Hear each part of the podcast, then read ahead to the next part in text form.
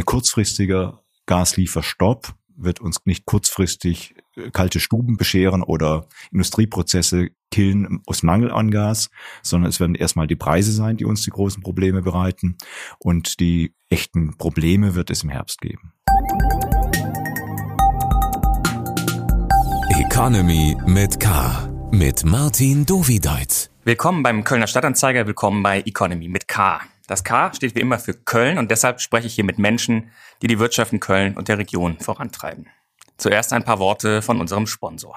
Economy mit K wird unterstützt von der Köln Business Wirtschaftsförderung. Die Köln Business Wirtschaftsförderung ist erste Ansprechpartnerin für Unternehmen in Köln. Mein Name ist Martin Dovideit und heute habe ich dem Podcaststudio im Verlag den Rücken gekehrt und bin zur Industrie- und Handelskammer gefahren. Und hier sitze ich mit Uwe Vetterlein zusammen. Er ist Hauptgeschäftsführer der IHK. Hallo, Herr Vetterlein. Hallo Dovideit. Ja, schön. Dank, dass Sie sich die Zeit nehmen. Hauptgeschäftsführer, das klingt so sehr bürokratisch. Vielleicht haben Sie noch eine bisschen schmissigere Umschreibung für das, was Sie hier tun. Naja, Sie können das Haupt weglassen und es geht schlicht darum, eine Einrichtung mit 250 Menschen zu führen, zu organisieren und letztlich hier in Köln als relevante Institution voranzubringen. Die AK spricht ja für 150.000 Unternehmen, nicht nur aus Köln, sondern auch aus der Region Leverkusen, Oberberg, Rhein-Erft-Kreis. Ähm, was ist denn derzeit die drängendste Sorge der Firmen? Ganz klar natürlich das, was mit dem Ukraine-Krieg zu tun hat und was jetzt bei den Betrieben ankommt, das ist die Energiefrage, das ist die Rohstofffrage, das sind die Lieferketten. Das ist ja generell so ein kleines Problem oder großes Problem für die IHK, dass man für viele Klein- und Großunternehmen spricht. Ist dieses Energiethema jetzt endlich mal eins, wo alle Mitglieder quasi dahinter stehen und sagen, ja, das ist unser drängendstes Problem? Also als Problemstellung ja, das fängt ja bei der Frittenbude an, äh, die äh, letztlich äh, die Fritten mit Gas wärmt und im Moment manchmal sogar Ölprobleme hat. Und das betrifft natürlich insbesondere die produzierenden Betriebe, die gerade mit Gas als Prozessenergie arbeiten müssen, ganz besonders. Mhm. Die Bundesnetzagentur hat diese Woche eine offizielle Warnung erste Stufe ausgegeben, dass die Gasversorgung gefährdet sein könnte. Ähm, wäre das ein Albtraum für die Region? Wir haben ja große Chemieunternehmen in Leverkusen, in Köln und äh, Raffinerien äh, an der Stadtgrenze. Albtraum ist ein großes Wort. Ich würde es ein bisschen nüchterner formulieren. Wir werden natürlich überlegen müssen, wo sparen wir zuerst ein. Und das wird, werden nicht die äh, privaten Haushalte sein, das wird nicht die kritische Infrastruktur sein, es werden die Unternehmen sein, ja. Und äh, dort wird es aber dann schon ganz schwierig. Da kann man abstrakte Pläne machen, aber man kommt dann sehr schnell in, im Detail in Schwierigkeiten, weil man nicht so richtig übersehen kann. Gut, da hat man gesagt, okay, bei, man fängt bei bestimmten Dingen an, die man nicht so dringend braucht. Dann fällt einem aber irgendwann auf, dass bei Dingen, die, die, die man dringend braucht, jetzt zum Beispiel hat der äh, unser Wirtschaftsminister gesagt, äh, ja, Lebensmittelindustrie natürlich nicht. Und dann ist ihm selber eingefallen, ach so, die müssen ja eine Verpackung. Und so wird es immer in der ganzen Prozesskette, wird man feststellen, verdammt normal, einen Teil haben wir vergessen die haben wir abgeschaltet und da fehlt uns jetzt was und die ganze Kette funktioniert nicht. Deswegen ist das hochkomplex und es wird sehr, sehr schwierig sein, da mit so abstrakten Abschaltplänen da dran zu gehen. Der BASF-Chef hat jetzt gewarnt, dass es die, den schlimmsten Wirtschaftseinbruch seit dem Zweiten Weltkrieg bedeuten könnte, wenn die Gaslieferungen aus Russland ähm, eingestellt werden. Das weiß ich nicht. Äh, da ist jetzt gerade alle Fantasie gefragt. Tatsächlich dort, wo man selbst reduzieren kann, dort, wenn man Öl, äh, Gas durch Öl substituieren kann, äh, äh, die Dinge vorzubereiten. Da gibt es auch branchenbezogen und technikbezogen Überlegungen. Also wenn man 10 bis 30 Prozent weniger hätte, äh, ein, ein Gas hätte, was passiert dann? Dann sind die Prozesse noch stabil oder nicht mehr stabil. Diese Überlegungen funktionieren und man muss natürlich sehen, dass man Gas wo auch immer auf dieser Welt beschaffen kann. Und da muss man fairerweise sagen, uns wird es preislich leichter fallen als manchem anderen Land auf dieser Erde. Das heißt, die Probleme werden vielleicht anderswo auf dieser Welt viel gravierender sein als bei uns. Dass Gas und Energie teurer wird, das spüren wir ja jetzt schon. Die Inflation ist auf einem Wert 7,3 Prozent in Deutschland, 7,6 Prozent sogar in Nordrhein-Westfalen. Wie können denn die Betriebe allein diese Steigerungen schon wegstecken? Einige können es schlicht nicht. Und bei vielen äh, fängt es an, günstiger zu sein, die Produktion einzustellen, als zu den hohen Energiekosten ihre Produktion weiterzufahren. Und das ist natürlich dramatisch.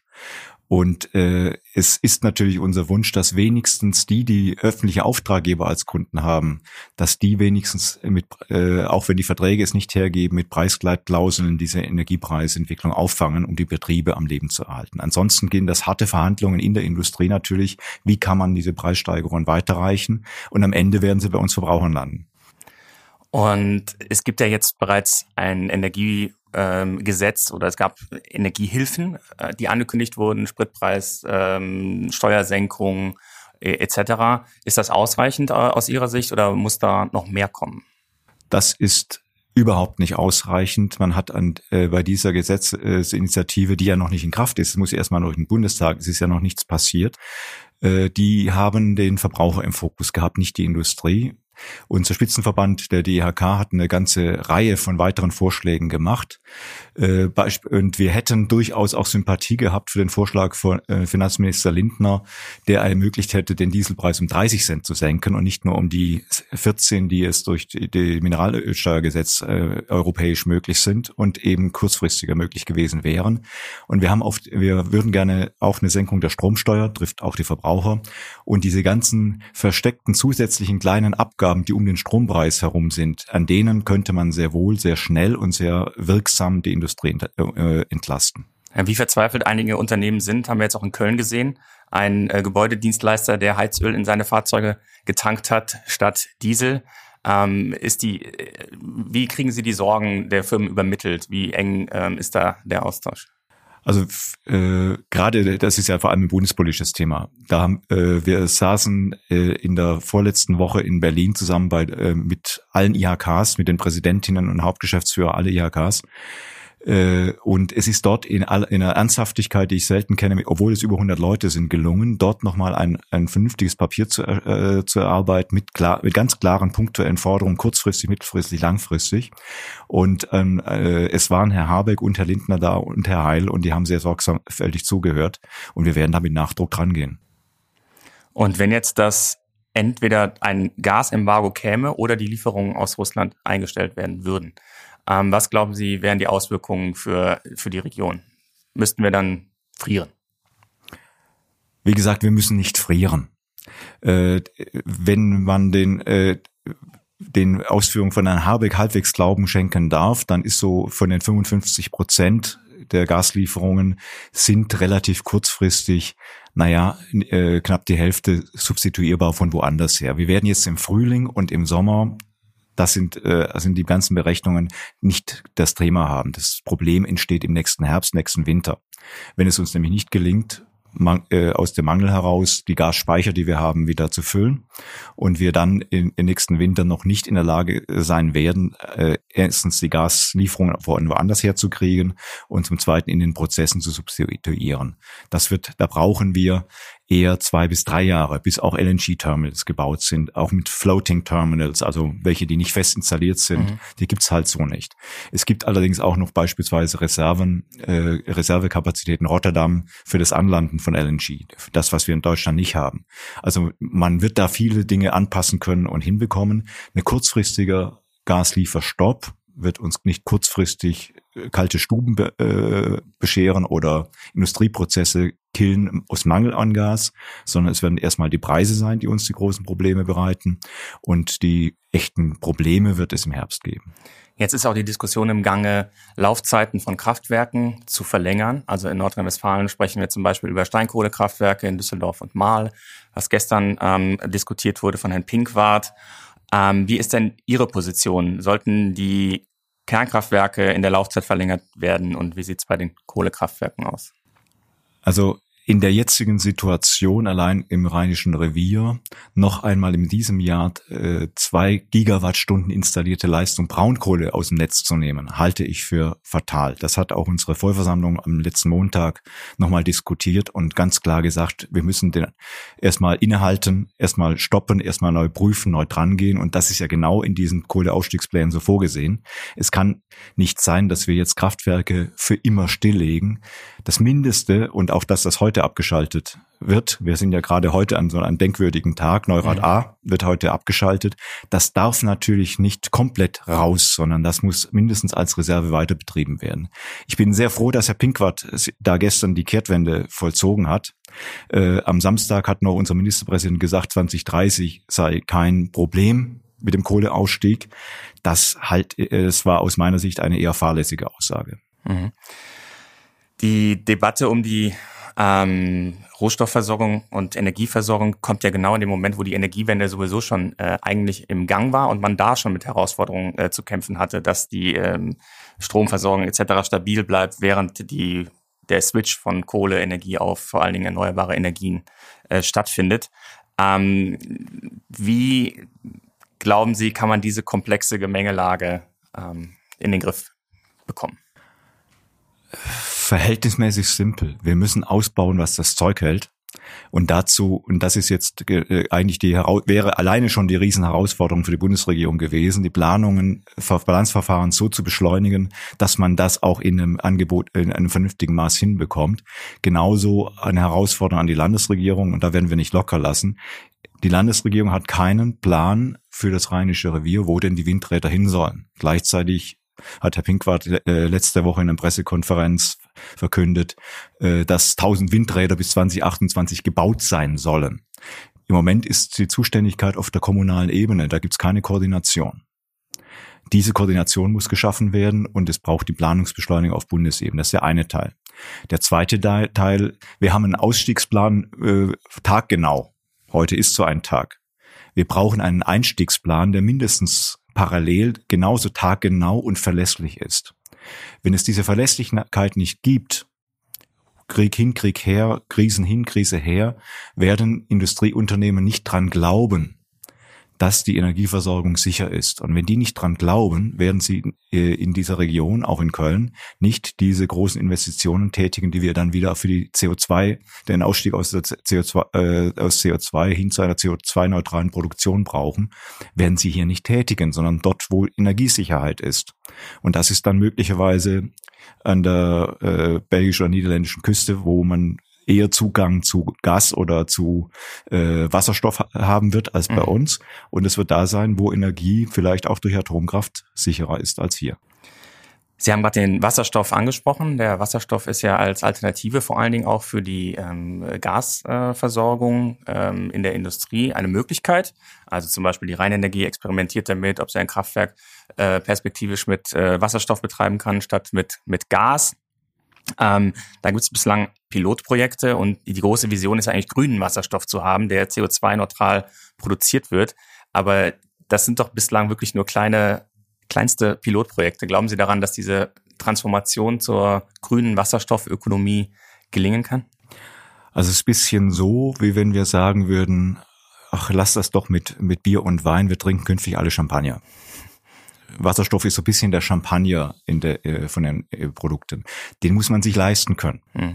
Und man muss ihn überhaupt in der Menge produziert bekommen. Ich glaube, technisch ist das durchaus realistisch und durchaus auch relativ äh, äh, zeitlich absehbar machbar. Aber diese Mengen an Wasserstoff sind, glaube ich, noch in den Dimensionen noch nicht in unseren Köpfen drin. Es gibt ja die, die das schöne Beispiel von äh, äh Thyssen in Duisburg, für, um die Stahlproduktion dort mit Wasserstoff betreiben zu können, bräuchte man pro Tag 48 Gasometerfüllungen Oberhausen. Mhm. Äh, das sind Volumina, die kann ich mir persönlich sowieso nicht vorstellen. Äh, die müssten dann da hinkommen. Und es müsste auch noch grüner Wasserstoff sein. Und wo kann der herkommen? Der müsste in Regionen produziert werden, die ein bisschen mehr Sonnenschein haben als wir. Und das sind auf dieser Welt auch nicht die, äh, die jetzt äh, geopolitisch stabilsten Regionen. Dann muss er transportiert werden. Der Transport von Wasserstoff, weil Wasserstoff nicht die Energiedichte hat, muss dann auch wieder hochkomprimiert wie LNG, also äh, verflüssigt Flüssig. und gepresst. Das sind alle, das sind Dinge, die kann man technologisch lösen. Die sind noch nicht vollständig gelöst. Und letztlich äh, geht das vermutlich alles, aber die Zeitabfolge ist das Problem. Mhm. Deswegen war ja auch der Gedanke, wir bauen im Rheinischen Revier als Zwischenlösungen äh, Kraftwerke, die man künftig mit Wasserstoff betreiben kann, die man aber zunächst mit, As äh, mit Gas, mit Erdgas betreiben wollte. Mhm. Und dieses Konzept hat sich leider jetzt durch diese Ereignisse ein bisschen relativiert. Ich habe aber gelernt, dass man durchaus mit auch äh, beim Ausbau diese großen Schwankungen, wir wissen ja, wenn die Sonne nicht äh, scheint oder der Wind nicht weht oder beides gleichzeitig, dann braucht man irgendeinen Ersatz. Da war ja. Gas vorgesehen. Zunächst einmal, bis man äh, Richtung Wasserstoff äh, gewandert ist. Und äh, dafür kann man tatsächlich auch mit, habe ich jetzt noch, auch noch mal mir, mir erklären lassen von RWE-Leuten, kann man durchaus auch mit Braunkohle- oder Steinkohlekraftwerken heute fahren. Früher hat man gesagt, die sind das so... Das liegt nahe, dass die, die RWE-Kollegen so, das berichten. Nein, auch technisch geht. Ja. äh, äh, ich hatte, hab die auch gefragt, weil die hätten, die, die hätten ja auch die Gaskraftwerke betrieben. Und wenn das jetzt keine Option ist, habe ich schlicht gefragt, geht das denn? Heute kann man auch äh, braune Steinkohlekraftwerke so regeln, so flexibel regeln, dass man tatsächlich auch solche, ja, so ein Wettervorhersage von morgen kennen wir ja. Ist ja nicht so, dass es von einer halben Schnee. Minute zur nächsten ist. Eben. Morgen gibt es wahrscheinlich wenig Sonne äh, und ob es viel Wind gibt, das hm. wissen die, die Meteorologen, das weiß ich jetzt gar nicht. Und dann weiß man schon, wie viel man an äh, anderer Energie braucht und dann kann man das offensichtlich verhältnismäßig fein steuern äh, also wie gesagt, denen ist es in, äh, RWE ist, ist eh auf äh, in der Entwicklung. Sie wollen ja ökologisch und grün sein. Sie haben das Unternehmenskonzept völlig geändert. Man muss sie jetzt fast schon zwingen, die Braunkohlekraftwerke oder die Steinkohlekraftwerke oder auch, was sie gar nicht wollen, äh, äh in Lingen das Kernkraftwerk weiter betreiben. Wenn man, wenn wir, das müsste man politisch erzwingen. Das Unternehmen ist bereits in, in der Unternehmensentwicklung auf einem ganz anderen Trip. Wir haben jetzt viel über Energie gesprochen. Was gibt's denn für weitere Folgen, die jetzt äh, vor allen Dingen durch die äh, Ukraine, äh, durch den Krieg in der Ukraine ausgelöst worden sind für die Firmen äh, in der Region? Das sind äh, nicht nur, äh, wir hatten ja schon vorher das Stichwort Lieferketten. Mhm. Ich kenne im Moment kein Unternehmen, das nicht sagt, also uns hemmt gerade, irgendwas fehlt. Mhm. Irgendwas fehlt an Vorprodukt, irgendwas fehlt an einem Rohstoff, irgendwas dauert länger oder ist teurer. Mhm. Äh, das ist das zweite Riesenthema, äh, das äh, die, die Entwicklung hemmt und letztlich auch zu nicht nur der, der, der Energiekostenteil, was jetzt zu der Senkung der Wachstumsprognose auf der Sachverständigen geführt hat. Der nächste Punkt ist ein Engpass, der ist hausgemacht vor Ort. Das sind die, ist, sind die Fachkräfte. Es fehlen überall Mitarbeitende, die als wirklich als Engpassfaktor im Moment gelten. Fachkräfte, fach, äh, fachlich gut qualifizierte Leute, die genau das tun, was wir eigentlich äh, alle wollen. Das fängt im Handwerk an, das geht in der Gastronomie weiter. In der Gastronomie, äh, Gastronomie logischerweise Corona bedingt. Wer glaubt denn da an einen sicheren Arbeitsplatz oder hat das geglaubt? Und wer geht da jetzt wieder hin, wenn er gemerkt hat, man muss auch am Wochenende vielleicht auch nicht arbeiten und kriegt das gleiche Geld? Und all diese Dinge machen es jetzt in verschiedenen Bereichen, aber auch in der Industrie äh, schwer, äh, sehr schwer, die, die äh, gute Leute zu gewinnen. Da ist die IHK ja als ähm, Weiter- und Ausbildungsorganisation besonders gefragt dann. Das ist ein Stück DNA von uns in der beruflichen Qualifikation und auch deswegen gerade so relevant, weil wir viermal so viele fachlich, beruflich qualifizierte Menschen wie akademisch qualifizierte brauchen. Da geht es nicht um Ausspielen. Beides ist knapp. Aber äh, Faktor vier eben bei beruflich Qualifizierten. Und wenn wir dann aber 70 Prozent der Grundschüler ins Gymnasium gehen, gespurt auf der immer noch Denke, aus dem Gymnasium geht man ins Studium, dann ist das ein Problem. Und wir wirken da sehr stark auf die Landesregierung ein, um wenigstens die Chance zu bekommen, wenn denn das Gymnasium der Standard ist und nicht mhm. die Elite, wie man sich früher vielleicht gedacht hat, dass wir auch den Zugang zum den Gymnasien bekommen, um den äh, Schülerinnen und Schülern Richtung Oberstufe durch Praktika, aber durch praktische Beispiele, aber auch durch Testimonials von anderen auszubilden, die gleichaltrig sind, die, äh, denen man besser glaubt als vielleicht dem Lehrer oder einem Unternehmer oder auch einem von der IHK, äh, dass es auch Spaß machen kann, äh, äh, beruflich qualifiziert zu arbeiten und man das gleiche Geld verdient.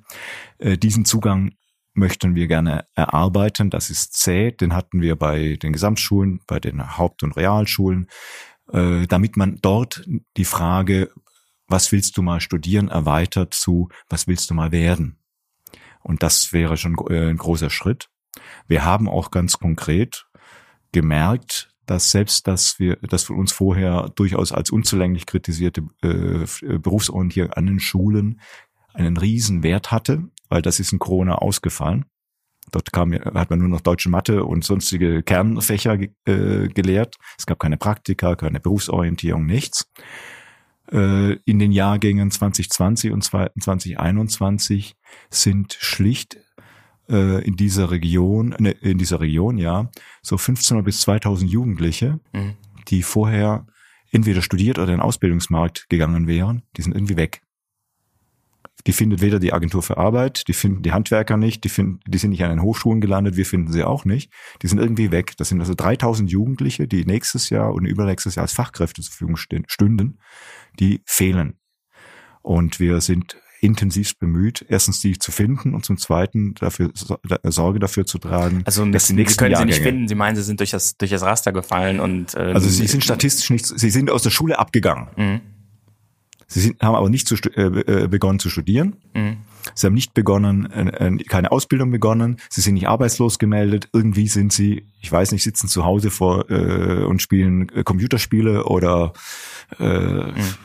sie sind einfach irgendwie weg Viele haben natürlich auch Angst und Sorge vor einer Entwicklung. Wir haben, wir haben auch einen relativ großen Teil von Jugendlichen, die eigentlich mit der Schule fertig sind, aber dann in irgendeine schulische Maßnahme flüchten, weil sie ein bisschen Angst und Sorge haben, in so einer labilen Situation sich in den Arbeitsmarkt zu äh, begeben. Die, die Wahlentscheidungen für Jugendliche sind sehr unübersichtlich. Was soll ich denn machen? Und dann macht man lieber erstmal nichts und geht nochmal ein Jahr in irgendeine Maßnahme schul schulischer Art. Äh, also das aufzubrechen und wieder Zutrauen auch in, den, in die Arbeitswelt zu schaffen, ist ein Riesenjob. Und wir brauchen da auch wieder, auch die Unternehmen haben sich zurückgezogen äh, es gab keine Praktika, die Unternehmen haben sich nicht an die Schulen bemüht, es gab auch keine Börsen, keine Messen. All dies müssen wir jetzt wieder in, in, in Gang bringen und das ist äh, bei den anderen Sorgen, die auch in Unternehmen da sind, jetzt äh, im Moment nicht ganz so einfach. Fragengewitter. So, wir kommen zum Fragengewitter. Ich gebe Ihnen zwei Begriffe und Sie entscheiden sich möglichst spontan und manchmal äh, entspannt sich dann auch eine Diskussion an dem einen oder anderen Punkt. Also Fleisch oder vegan? Vegetarisch. Äh, Oper oder Stadion? Stadion. FC oder Fortuna? Victoria. Fahrrad oder SUV? Fahrrad. Äh, zur Arbeit auch? Ja. Freizeit oder Überstunden? Eine gute Mischung. Und mobiles Arbeiten oder zurück im Büro? Gute Mischung. Auch jetzt nach ähm, dem ähm, Ende der äh, äh, Corona-Regel. Absolut. Wir hatten vorher schon Gedank äh, Gedankenspiele gemacht, wie man mobiles Arbeiten organisieren kann. Jetzt haben wir einen Crashkurs hinter uns, der sagt, es geht.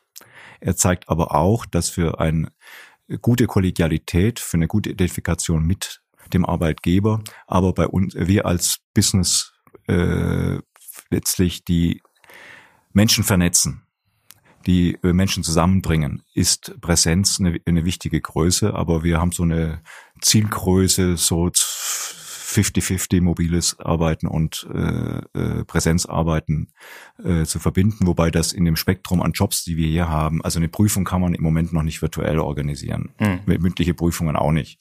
Also organisieren schon, aber nicht durchführen. Und eine Veranstaltung, die in Präsenz stattfindet, kann man, glaube ich, auch nicht von zu Hause betreuen. Das sind dann solche Zwangsläufigkeiten. Wenn Unternehmen beraten werden wollen, geht viel virtuell, was wir uns früher nicht vorstellen konnten. Äh, aber in verschiedenen Situationen geht es eben in Präsenz. Wir haben in der Weiterbildung gelernt, bestimmte Inhalte gehen wunderbar in, in Webinaren, in anderen digitalen Formaten, aber zum Beispiel Führungsseminare, in denen man auch übt, funktionieren virtuell nicht. Und wir haben da deswegen an verschiedenen, das kann man, da haben wir wirklich viel gelernt und wir schichten das auch ab und organisieren es entsprechend. Unsere, wobei aber unsere Spezialität auch in der, in der Qualifikation eben Präsenzformate sind. Anderes können auch viele andere Bildungsträger mindestens so gut oder besser als wir. Und Kölscher Klüngel oder Ausschreibung? Ausschreibung, Kölscher Klüngel, wenn er folkloristisch gemeint ist, ist das ja nichts anderes, was woanders Netzwerken heißt. Man braucht persönliche Beziehungsgeflechte. der, äh, es beginnt kritisch zu werden und das deswegen das Stichwort Ausschreibung. Kölscher Klüngel darf nicht Vertrag zulasten Dritter werden. Und essen gehen oder selber kochen? Ich mache beides sehr gerne. Was kochen Sie? Ich koche äh, gerne äh, eher so ein bisschen französisch, aber auch durch, wir, wir haben auch vieles, also wenn wir das große Jerusalem-Buch kennen von äh, Otto Lengi, das ist etwas, das könnte ich von vorne bis hinten äh, kochen, ohne dass mir langweilig wird. Und Karneval feiern oder aus der Stadt fliehen? Im Moment gerade eher eine Neigung zu fliehen. äh, wir haben aber auch schon gut gefeiert. Wer nicht aus der Stadt flieht, das ist ja Ford. Ähm, der äh, Hersteller wird etwa eine Milliarde mehr als zunächst bekannt noch in Köln-Niel investieren und auch ein zweites Elektroauto dort bauen. Hat Sie das äh, überrascht, dass äh, Ford der Stadt die Treue hält? Wir haben es gehofft. Es war, es war keineswegs selbstverständlich. Und das, das kennt man ja auch aus den vergangenen äh, Jahrzehnten und, und Modellentscheidungen. Die Ste äh, Ford stellt schon das in den Wettbewerb der Werke und die müssen da äh, antreten wie, wie die Zulieferer, eben im harten Wettbewerb. Und äh, da bin ich sehr, sehr froh. Das spricht ja auch für die Qualität des Standorts.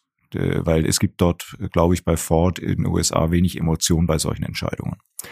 Von daher ist das eine tolle Entscheidung für den Standort. Äh, ich wünschte mir, dass sich die Stadt aktiver um Ford bemüht und auch aktiver mit Ford äh, darum darüber diskutiert, wie man insgesamt die Flächen von Ford dort äh, weiterentwickelt, weil ich nicht glaube, dass auch mit diesen Entscheidungen die ganzen Altflächen in der Weise noch gebraucht werden und da könnte man affines, affine Industrien oder auch entsprechende Unternehmen drumherum ansiedeln und das Ganze für Ford noch attraktiver machen. Also das passiert aus Ihrer Sicht noch nicht, dass darüber gesprochen wird, Zumindest, wenn Ford Flächen zurückgibt, äh, was damit geschehen kann. Äh, zumindest äh, habe ich keine positive Kenntnis. Vielleicht gibt es ja da Dinge, von denen ich nichts weiß, aber äh, ich glaube, da ist noch Luft. Mhm. Was sind denn diese Standortvorteile? Ich meine, wir haben äh, marode Brücken rund um das äh, Fortwerk. Die Autobahn äh, A1-Brücke kann immer noch nicht von Lkw befahren werden. Die Mülheimer Brücke wird 300 Millionen Euro kosten statt 180 Millionen und die Sanierung länger dauern. Ja, die Mieten steigen rasant in Köln, die äh, Immobilienpreise auch. Ähm, eigentlich denkt man, ja, das hätte doch eigentlich abschrecken müssen. Also für diese Unternehmen sind äh, oft entsprechende Lieferverflechtungen von großer Bedeutung. Und gerade amerikanische Unternehmen schätzen unseren Arbeitsmarkt. Und wenn wir von Fachkräftemangel sprechen, ist das, das habe ich von anderen amerikanischen Unternehmen gehört, für die relativ. Also wenn man jetzt mal äh, sich mal ein bisschen in Vogelflug begibt und überlegt, wo soll man denn sonst überhaupt qualifizierte, äh, beruflich qualifizierte und auch äh, Ingenieure finden in der Qualität, äh, wird man in Europa äh, wenig Standorte finden, in denen das möglich ist. Und gerade bei neuen Technologien spielt das ja eine große Rolle. Und äh, gerade Ford ist ein, äh, der hat auch ein amerikanisches Unternehmen gelernt, dass duale Qualifikation was Gutes ist und dass man dann natürlich sehr viel schneller, sehr viel flexibler äh, Technologiewechsel organisieren kann, als dies äh, in vielen anderen Standorten in Europa und auf der ganzen Welt möglich ist. Ich glaube, das hat eine große Rolle gespielt und natürlich äh, ist es offensichtlich gelungen, ein überzeugendes Konzept vorzulegen mit, mit hoher Effizienz und mit der Aussicht auf Erfolg. Und man darf auch nicht vergessen, Deutschland ist natürlich nachher auch äh, ein Land, äh, äh, das einen, richtig, einen entsprechenden Absatzmarkt anbietet und natürlich in Europa günstig liegt, um Fahrzeuge auch zu verkaufen. Aber das Spekulation, ich habe mit, Herrn, äh, mit Herrn Hermann noch Nachfolgern darüber äh, sprechen können. Ähm, ich habe gerade die, äh, die Brücken angesprochen. Das ist ja ein äh, immer wiederkehrendes Thema, äh, gerade der IHK, die Verkehrsinfrastruktur. Ähm, wie blicken Sie denn da äh, in, die, in die Zukunft? Also die A1-Brücke entsteht jetzt ähm, und man kann ein, eine Fertigstellung zumindest absehen. Mülheimer Brücke habe ich angesprochen. Deutzer Brücke hat schwere Schäden. Rodenkirchner Brücke, da steht schon der nächste Ausbau an. Ähm, wie glauben Sie, dass äh, die Infrastruktur, die Verkehrsinfrastruktur sich derzeit darstellt in Köln? Das ist dramatisch und äh, es ist tragisch. Tragisch deshalb.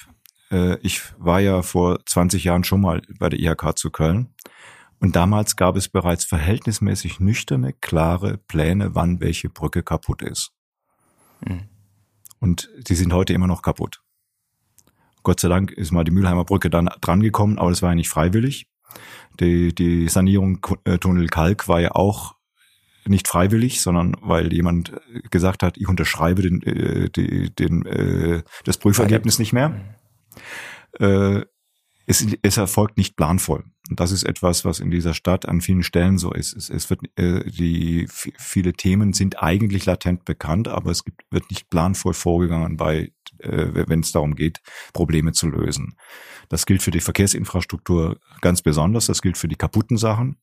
Die Brücke, das Brückenthema ist ja eins, äh, das jetzt konkret, das hatten wir ja auch schon mal ausgerechnet, Unternehmen einen Haufen Geld kostet, was einen Haufen CO2-Emissionen zusätzlich bringt, was dazu führt, dass beispielsweise Schwerlastverkehr nicht abgewickelt werden kann. Äh, das ist jetzt übrigens auch die, die Tragik für die Kollegen im Siegerland. Durch die, äh, durch die gesperrte A45. Durch die A45-Sperrung. Dort oben, das ist eine hochdichte Industrieregion, die spezialisiert ist beispielsweise auf Kranbau und ähnliche Dinge. Das sind Schwerlasten. Die fahren jetzt mit Schwerlasten die A4 nach, nach Köln, fahren die A3 und fahren dann weiter wenn sie nach Norden wollen. Mhm, äh, und, die, die, äh, und das mit wirklich Schwerlasten. Äh, mit Sperrungen und allem drum und dran, was dazugehört. Und die, da gibt es jetzt wieder schon welche, äh, habe ich jetzt gehört, die suchen im äh, Kölner Osten irgendwo Flächen, um Teile für diese Schwerlasten erst hier zusammenzubauen, weil mhm. man sich da schon mal 50, 60 Kilometer spart mit, äh, mit Schwertransporten. Also das sind so, so Sachen, die äh, funktionieren tatsächlich schlecht und wir müssen dringend, und das ist ja leider kein Kölner Problem. Da braucht es die, die Planungen, Planungsgeschwindigkeit, da braucht es die vorausschauende Sanierung und Umsetzung, damit man es selbst im Griff hat, wann man was macht. Außerdem wird es wahrscheinlich billiger, wenn man es rechtzeitig macht. Äh, und das ist natürlich auch ein, äh, kein, leider auch kein Kölner Spezialthema. Das ist ja ein Bundes, Thema. Die, die A45-Brücke ist ja nun äh, definitiv Sache gewesen, dann in der Auftragsverwaltung durch das Land, beziehungsweise aber Geld vom Bund. Und äh, wir haben da auch planungsrechtliche äh, äh, Dinge. Wir haben ein Planungsverhinderungsrecht und kein Plan äh, und kein Planungsrecht im Moment. Und das jetzt umzuswitchen äh, ist einmal eine Rechtsfrage, dann aber auch eine Kulturfrage derer, die planen und derer, die Dingpläne äh, ritualisiert äh, einsprechen, einreden und klagen. Hm. Aus dieser Schleife und aus dieser Haltung müssen wir uns rausentwickeln, damit das Ganze vorangeht. Eine sehr knifflige äh, äh, Aufgabe auf jeden Fall. Es wird oft verkündet, dass man die äh, Planverfahren verkürzen will, aber in der Realität geschieht es dann meistens doch nicht. In Köln haben wir auch noch Probleme mit der Digitalisierung der Verwaltung. Der Breitbandausbau ist auch äh, stockend. Und jetzt äh, haben wir auch noch eine nicht überraschend, aber wir haben eine Schulplatzmisere. Ähm, da können wir mal reinhören, was Ralf Reichert mir dazu gesagt hatte, der Verwaltungsratschef des Kölner E-Sports Unternehmens ESL Facelift. Wir sind ja nicht mehr in der Lage, genug äh, Plätze für Schüler zu äh, generieren. Also gibt es ein echtes strukturelles Problem. Und ich glaube, gerade in der Verwaltung ist und da gibt's tolle Leute, verstehe nicht falsch, aber da ist so viel Aufholbedarf, dass wir mit Digitalisierung in Deutschland ganz ganzheitlich nachholen müssen. Also es gibt ein echtes Risiko, dass das nicht morgen und auch nicht übermorgen, aber mittelfristig ein Problem wird. Er bezieht sich dabei auf den Standort Köln, also auf die Risiken für den Standort Köln. Lassen Sie jetzt kurz bei diesem Aspekt Schulen bleiben. Ähm, sieht so aus, als könnten äh, erstmals nicht alle Kölner Kinder auf Kölner Schulen gehen in diesem Jahr. Wie sehr schreckt denn sowas ansiedlungswillige Firmen vielleicht ab? Oder die Mitarbeiter, also, die bei Firmen arbeiten wollen? Bei so Standortentscheidungen gibt es natürlich viele eher nüchterne technische Kriterien. Aber gerade für internationale Ansiedlungen ist die Frage, kann, sagt sich, fragt sich der, der es entscheidet und der dann auch den Standort leiten soll, kann ich das meiner Frau zumuten? Mhm. Wenn dann die wenn dann das Thema Kinderbetreuung ein Engpassfaktor ist und Kinder und, und die Zukunft der Kinder ein Engpassfaktor ist, ist das natürlich ein äh, K.O.-Kriterium. ganz menschlich Vielleicht nachvollziehbar. Die Frau ihren Mann, ne? Das ja, ganz menschlich nachvollziehbar. Äh, das gilt übrigens umgekehrt auch, wenn die Frau die Entscheiderin ist und die, die Familie mitnehmen will. Äh, das ist, das war jetzt eher ein bisschen äh, chauvinistisch, aber es zeigt das Problem. Das habe ich von verschiedenen. Ich, ich habe gerade, ich war zuletzt ja in der Rhein-Main-Region, da gibt es dann viele, gerade auch aus dem amerikanischen Raum, und ich habe dann gelegentlich provokativ gefragt, was wollt ihr eigentlich?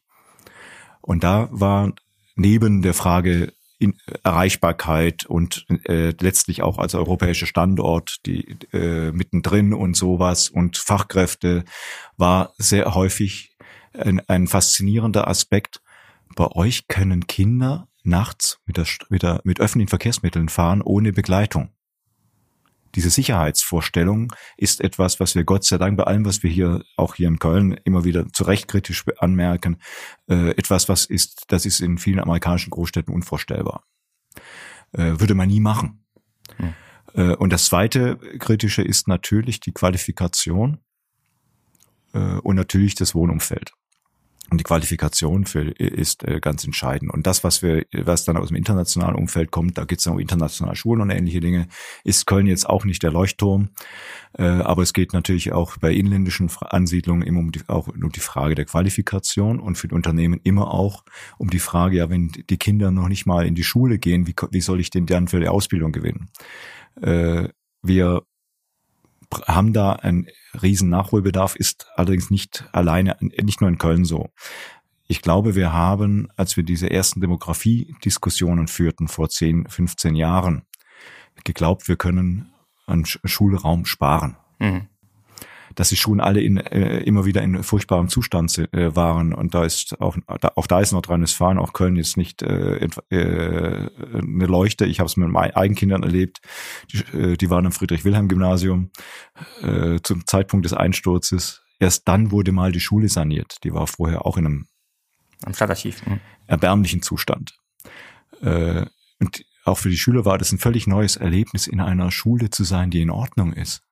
Das, und das ist etwas, ich glaube, die Stadt tut recht daran, jetzt äh, möglicherweise über eine eigene Gesellschaft, wenn sie denn, wenn das denn das Ziel ist, äh, diesen, äh, das ganze Thema mal systematisch anzugehen, schneller voranzutreiben, sich nicht durch gewachsene Verwaltungsregularien äh, selbst zu blockieren, sondern da vielleicht Freiheitsgrade zu entwickeln, damit es mal schneller gehen kann. Ähm, neben den bis jetzt angesprochenen Themen beschäftigt die Region natürlich auch die äh, Mobilitätswende. Und äh, gerade in Köln haben wir natürlich viele Diskussionen um gerade Parkraum gegen Fahrräder ähm, oder Anwohner. Ähm, wo als IHK, die alle Unternehmen vertritt, wo positionieren Sie sich da bei der ähm, Diskussion um die, die Mobilitätswende in, in der Stadt? Man kann, äh, für uns ist die Erreichbarkeit von Zielen für Menschen und für letztlich auch für die Produkte das Entscheidende. Mit welchem Verkehrsmittel ist uns erstmal völlig egal.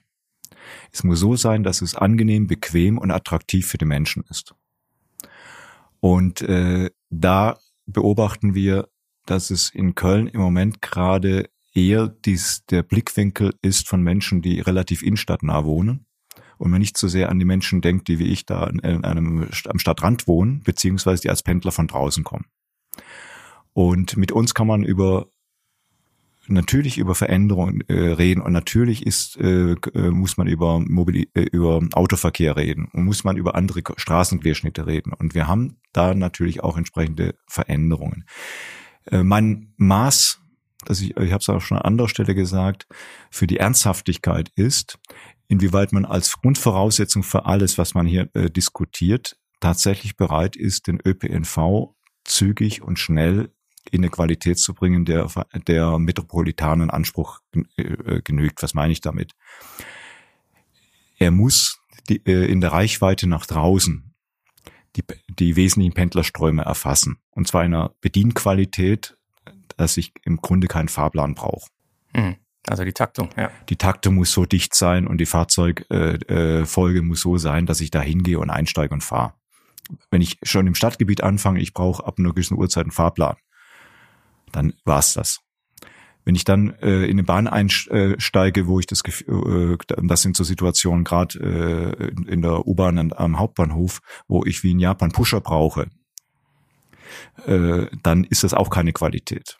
Aber also ich sag mal, wenn wir mal Berliner Verhältnisse hätten im öffentlichen Nahverkehr hier, wäre es auch leichter, über Einschränkungen zu sprechen. Also in Berlin meinen Sie, dass man da ohne Fahrplan weiß, da, man geht zum Wenn Sie da in die U-Bahn gehen, da kann man, äh, sauber ist es auch nicht und die Bahnen sind auch nicht alle neu, aber immerhin, sie sind selten überfüllt. Und sie, sie fahren äh, bis auf eine kurze Pause in der Nacht in der Dichte, die wir hier nicht haben. Das, das müssen wir, äh, das, das ist die Grundvoraussetzung. Und vor dem Hintergrund ist eine Entscheidung über die Ost-West-Trasse und auch eine ernst gemeinte, nicht eine, eine, eine Straßenbahn, sondern eben eine, eine U-Bahn-Qualität, die eben auch Zugfolgen äh, und Zuglängen ermöglicht, die man mit der, Stra mit, mit oberirdisch nicht hinkriegt im Verhältnis zum, zum übrigen Verkehrsgeschehen. Das ist für mich so ein Stück weit Test, in, wie ernst es gemeint ist und, äh, in, in dieser Kommunalpolitik. Was wir nicht wollen, ist ein unkoordiniertes Ausweisen und, äh, äh, von Radwegen. Äh, ich hab, ich freue mich sehr über die breiten Radwege, äh, weil die tatsächlich wieder attraktiv, der Radverkehr attraktivieren. Aber es braucht einen Plan dazu. Es braucht dann eben auch Radwegebeziehungen. Und wenn ich aus dem Kölner Osten versuche, mit dem Rad in die Stadt zu kommen, ist das schlicht gefährlich. Und wenn es dunkel ist, äh, auf zehn verschiedenen wechselnden Belegen zu fahren, über einmal über den Bürgersteig, einmal daneben, einmal um Bäumchen rum, einmal um Parkbuchten rum, dann ist das keine attraktive Radverkehrsverbindung. Kann ich aus eigenem erleben. Die muss verbessert werden. Aber muss dann bitte, und das ist ja eigentlich der eigentliche Punkt, wir haben Straßenquerschnitte, die sind gewachsen. Und dann braucht es intelligente Lösungen, wie wir diese Straßenquerschnitte sinnvoll zwischen den Verkehrsträgern aufteilen und dabei auch noch Aufenthaltsqualität für den jeweiligen Ort schaffen. Das ist nichts, wo man äh, was trivial ist. Und dann einseitig, jetzt machen wir mal Radwege, ist vielleicht für Fußgänger auch nicht so schön, äh, behindert die Gesamtkapazität des Abschnittes möglicherweise äh, und löst das Problem nicht. Das heißt, es braucht ein klares Mobilitätskonzept. Und bei dem Parkkonzept, das finde ich eigentlich super, dass, dass man sagt, wir machen endlich mal ein gutes Parkkonzept. Ich kann mir auch vorstellen, dass man innerhalb der Ringe zum Ergebnis kommt, da braucht man gar nicht alle Parkmöglichkeiten, die wir heute haben. Aber pauschal zu, erstmal zu sagen, wir machen ein äh, Radverkehr, äh, ein Parkkonzept äh, und wollen mal wollen die Probleme der Menschen lösen und dann aber gleichzeitig sagen, aber es müssen 30 Prozent weniger Parkplätze rauskommen. Das kann ja ein Ergebnis sein, aber ich halte es als Vorgabe äh, eben schon wieder äh, stark mhm. ideologisch geprägt, weil wir alle wissen, dass wir in den innenstadtnahen Quartieren mal außerhalb der Ringe, ob das Lindenthal, Ehrenfeld oder egal, egal welches ist, ja eigentlich einen riesen Parkdruck hat. Dort müsste man ja mal überlegen, wie kann ich natürlich, was oberirdisch nicht so schön aussieht, wie kann ich das anders organisieren? Aber da mit der Vorgabe ranzugehen, Parkraum wegzunehmen, halte ich für fatal und auch äh, nicht zuträglich für Wählerstimmen, für die, die, die das gerade so äußern. Also da braucht es einen vernünftigen Plan, dem verschließen wir uns nicht. Da muss man auch Lieferverkehre organisieren, da muss man dann auch den Verkehrsfluss insgesamt äh, äh, organisieren. Und was wir, glaube ich, noch nicht mit verarbeitet haben, ist, dass Elektro, äh, Elektro, äh, Elektromobilität, ob nun beim Fahrrad, da mehr Reichweiten schafft, okay, aber auch beim Auto die, äh, zu CO2-Neutralität führt. Also das Argument, wir wollen das Auto verdrängen, weil es stinkt und, und kracht, ist zumindest keins mehr. Hm. Wenn Sie nach Paris schauen, wo äh, bis, glaube ich, 2024 der gesamte Innenstadtbereich Auto befreit wird, also nur mit Ausnahmegenehmigungen, Lieferverkehr, mhm. ähm, schauen Sie da begeistert hin oder äh, verwundert? Nein, dort hat man es konsequent gemacht. Mhm. Man hat 2010 beschlossen, einen zweiten Metroring zu bauen und eine, äh, ich meine, ein oder zwei Diagonalen neu zu bauen und den Rest auszubauen. Das war zwar als Projekt Olympia deklariert, aber man wird damit nicht ganz fertig sein bis Olympia, aber bis 2030. Und in der Konsequenz, das ist das, was ich sagte, wenn man den, den öffentlichen Verkehr so weiterentwickelt hat, dass es für die Menschen attraktiv ist, ihn zu nutzen und, und attraktiv bleibt, in die Stadt zu fahren. Ob nun zum Arbeiten, zur Freizeit, zum Einkaufen, egal was. Dann kann man über viele Maßnahmen sprechen. Und diese Voraussetzungen hat man in Paris geschaffen. Und wenn wir die hier schaffen, dann ist, dann äh, kann man über vieles reden. Aber nicht, das kriegen wir nicht hin, aber das andere machen wir. Das, äh, das wird auf, bei uns auf Kritik stoßen und da werden wir auch äh, sehr intensive Diskussionen führen. Dann lassen Sie mich zum Ende noch ein Thema ansprechen. Ähm, wir haben äh, beim Stadt, Kölner Stadtanzeiger äh, zuletzt zwei Bauherren im Interview gehabt, die sich äh, über die Langsamkeit des Bauamts äh, beschweren. Das ist ja auch ein bekanntes Phänomen, dass äh, im, im Baugenehmigungen zu spät kommen. Ähm, allerdings ähm, denke ich dann gerade auch an die IHK, die mit ihrem Bauprojekt jetzt auch nicht gerade die schnellste ist. Ähm, sie haben jetzt zwei Versionen ins Spiel gebracht für die neue Zentrale. Einmal die Sanierung dieses äh, Gebäudes hier, in dem wir gerade sitzen, und das andere ein möglicher Neubau innerhalb der, der Innenstadt. Ähm, was glauben Sie denn, äh, was der zeitliche Horizont ist, dass das ähm, Projekt ein Ende findet? Der, wir hatten das in, ein, in einem sehr geordneten Prozess im letzten Jahr ja aufgearbeitet. Der Dienstleister sollte mit uns erarbeiten, was braucht, was brauchen wir überhaupt? Also welche Gesamt, welche Idee, äh, äh, welche Vision habt ihr? Diese Idee bei Vision geht, sind wir nicht zum Arzt gegangen, sondern hat äh, sind dran gegangen, was bedeutet das konkret? Welche Räume in Quadratmeter, wie viele von welcher für welche Funktion?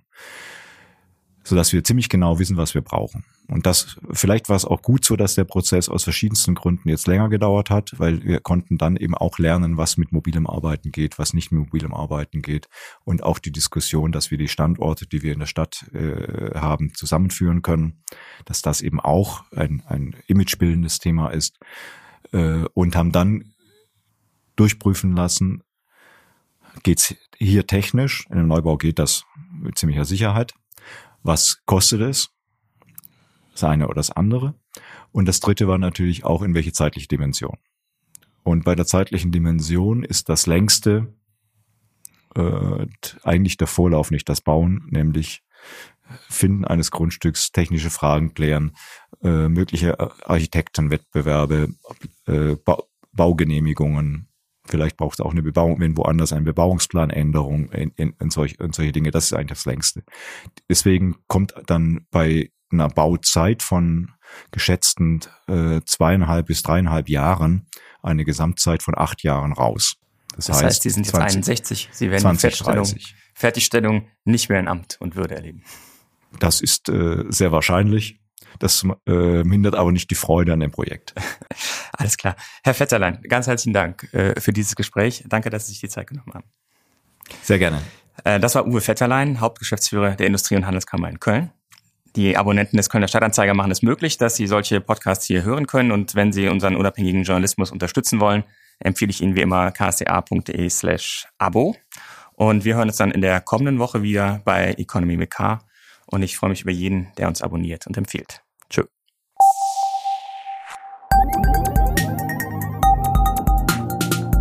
Economy mit K.